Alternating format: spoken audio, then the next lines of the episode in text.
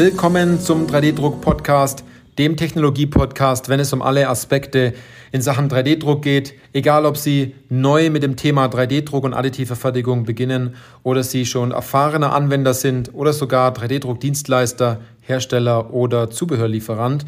Weil es geht immer darum, ob Sie Ihren 3D-Drucker im Griff haben oder ob der 3D-Drucker Sie im Griff hat.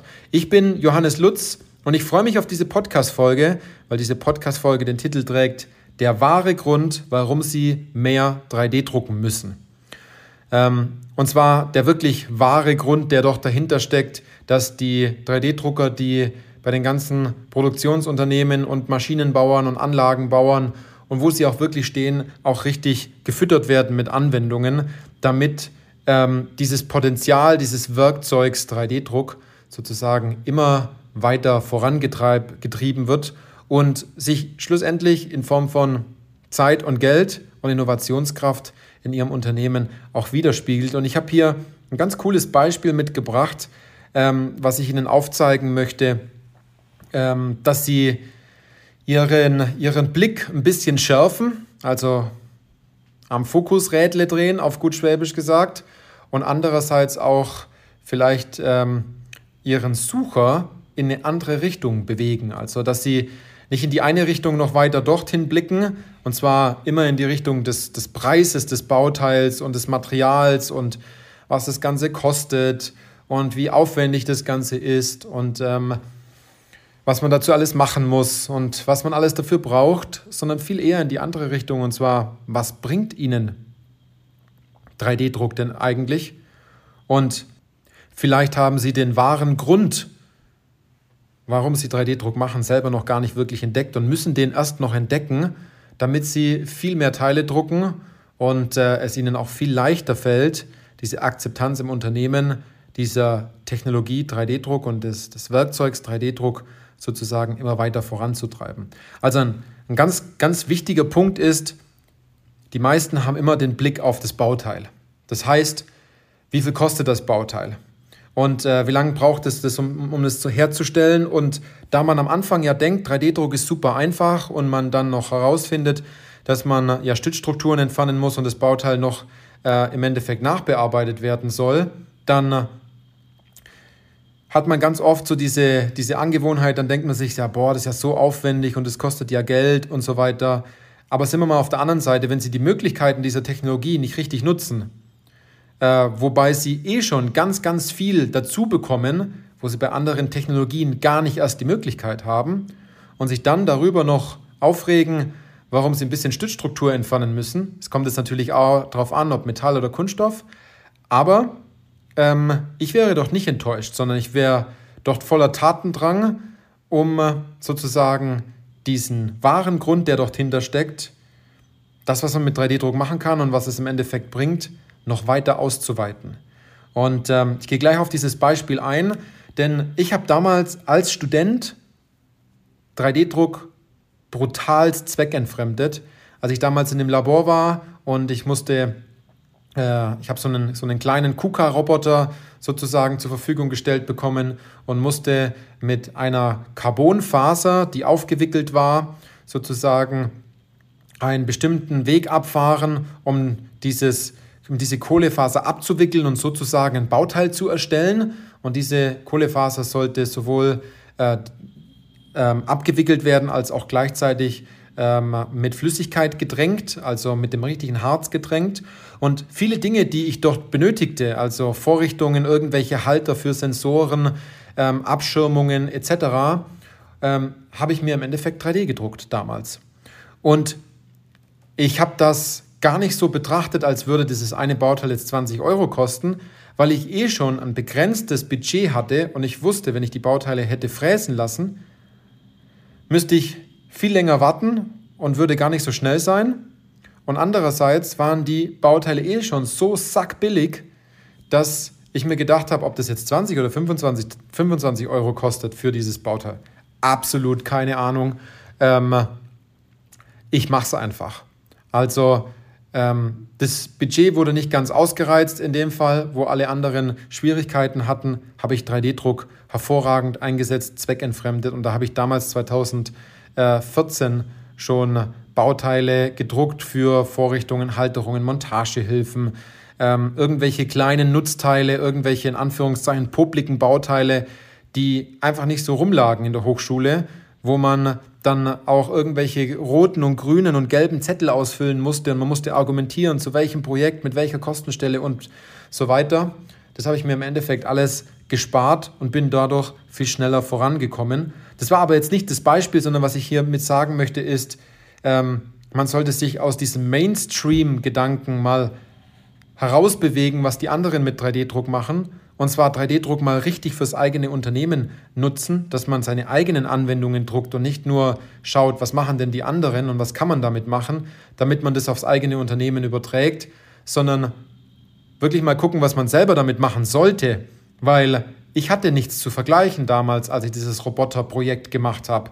Ich wusste nicht, dass man ähm, damit nur Prototypen am zum Beispiel macht und ein paar Vorrichtungen oder sowas oder dass das orangene ABS-Material von der Stratasys-Maschine, in dem, in dem Fall, es war eine Stratasys Dimension Elite-Maschine, eine etwas ältere, ähm, dass die zum Beispiel für Vorrichtungen gar nicht wirklich geeignet waren. Ich habe es einfach trotzdem gemacht und habe das Bauteil an den Stellen einfach weiterhin verstärkt, ähm, um sozusagen diese Kraftbelastung auch auszuhalten und ähm, habe aber meine Fehler auch gemacht mit versucht, Gewinde zu drucken etc., ähm, bis ich gemerkt habe, äh, warum brauche ich denn überhaupt ein Gewinde? Kann ich das Ganze nicht irgendwie anders montieren und zusammensetzen? Also, das ist die eine Sache und die andere Sache ist, Sie haben jetzt gesehen, ich habe Ihnen das mal ein Stück weit gespiegelt, was es mir eingespart hat. Und ich gehe jetzt einfach mal ein kurzes Beispiel mit Ihnen durch. Angenommen, hm, ein Kollege oder ein Mitarbeiter kommt zu Ihnen, weil Sie einen 3D-Drucker schon haben und er sagt, ich brauche dieses einfache Bauteil, dann fühlen sich viele Anwender schon mal gleich verarscht, weil sie meinen, hä, dieses halbrunde Bauteil mit vier Bohrungen und äh, hier noch eine irgendeine Schräge drin. Das, das lasst es woanders machen, das bringt gar nichts, das zu drucken. Aber genau dieses eine Bauteil ist dafür verantwortlich, dass der Mitarbeiter, der sich automatisch schon beim Thema 3D-Druck gemeldet hat, ne, äh, nicht abgelehnt werden soll, sondern dass der Mitarbeiter sich Gedanken gemacht hat, wie er vielleicht Zeit und Geld einspart oder viel flinker an einen bestimmten Montage- oder Arbeitsprozess herangeht und äh, er dadurch vielleicht Frust entwickelt hat, deswegen hat er sich gemeldet. Und ich gehe mal ein Beispiel mit Ihnen durch. Nur mal angenommen, das ist so eine Milchbubi-Rechnung jetzt. Der Mitarbeiter spart dadurch, wenn Sie das Teil jetzt drucken oder 10 oder 12 Teile drucken, jetzt 30 Minuten am Tag. Jetzt sagen welche, gut, was will ich denn mit 30 Minuten am Tag, wenn der also draußen eine Rauchen ist oder äh, am Kaffeeautomaten steht oder zwischendrin nichts arbeitet, dann habe ich ja auch 30 Minuten verschwendet. Aber wenn das Ihr Arbeitsprozess ist, dann würde 3D-Druck erst richtig viel bei Ihnen helfen, wenn Sie so denken oder die Sache nicht wirklich wahrnehmen.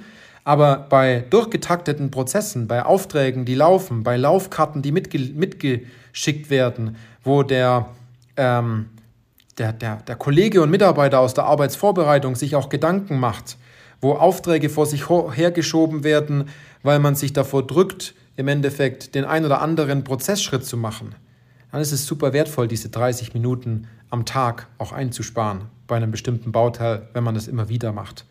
Und jetzt rechnen wir das einfach mal auf ein Jahr hoch. 30 Minuten. Wir nehmen mal 220 Arbeitstage an.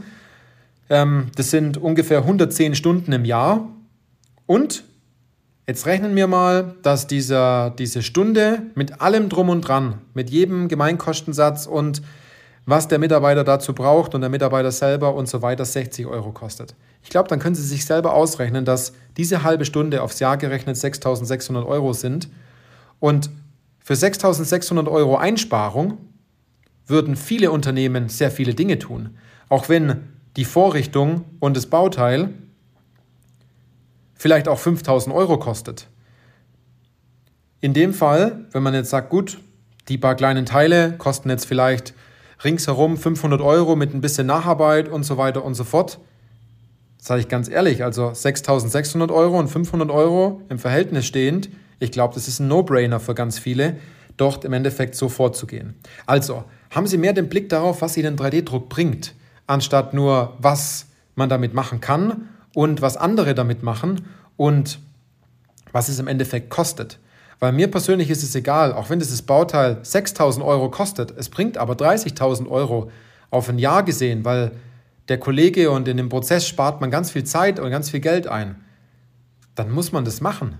Da schlägt mein Herz für die kontinuierliche Verbesserung sozusagen ähm, allein, allein schon und zusätzlich noch, was sich der Kollege dort an Stress erspart, weil sind wir mal ganz genau, der Kollege leidet noch weiterhin daran, dass er hier nicht richtig vorankommt, ähm, weil Sie es vielleicht nicht schaffen, diese äh, Anwendung an, sie an sich heranzulassen und dieses Potenzial entsprechend zu entdecken. Also, der wahre Grund, warum Sie 3D-Druck machen müssen, ist, indem Sie eine Entlastung herbeiführen, indem Sie es Leuten einfacher machen, indem Sie manche Schritte deutlich erträglicher machen, indem Sie emotionale ähm, emotionalen Stress herausnehmen aus ganz vielen Bereichen, aber man muss den ersten, den, den, den emotionalen Stress erstmal erkennen. Man muss wissen, wo sind die Anwendungen, wie definiert man eine, eine, eine Anwendung, wo ist der Ursprung der Anwendung, wie entsteht überhaupt eine Anwendung, wo sucht man danach,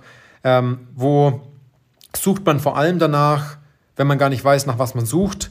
Wir haben dafür eine konkrete Anleitung, unsere K3A-Methode, die hier hervorragend performt ähm, in dem Bereich. Und wenn Sie sagen wollen, Sie wollen die K3A-Methode zur Anwendungsfindung und äh, um die Akzeptanz von 3D-Druck im Unternehmen noch weiter zu erhöhen, um aufs nächste Level zu kommen, nach dem ganzen Level der Technik, die Sie vielleicht durchschritten haben, ähm, dann buchen Sie sich einfach bei uns ein kostenfreies Strategiegespräch und äh, wir zeigen Ihnen die einzelnen Schritte auf, wo Sie gerade stehen und äh, was Ihre nächsten Schritte sein sollten. Sie kriegen also dort auch einen Plan mit, Schritt für Schritt, was Ihre nächsten Schritte sind, was Sie dort angehen sollten, um noch mehr Anwendungen zu finden und vor allem schlussendlich den äh, imaginären Geldkoffer, wenn man das so sagt, äh, weiter zu befüllen an Einsparpotenzial, was Sie mit dieser Technologie erreichen können. Und es ist schon fast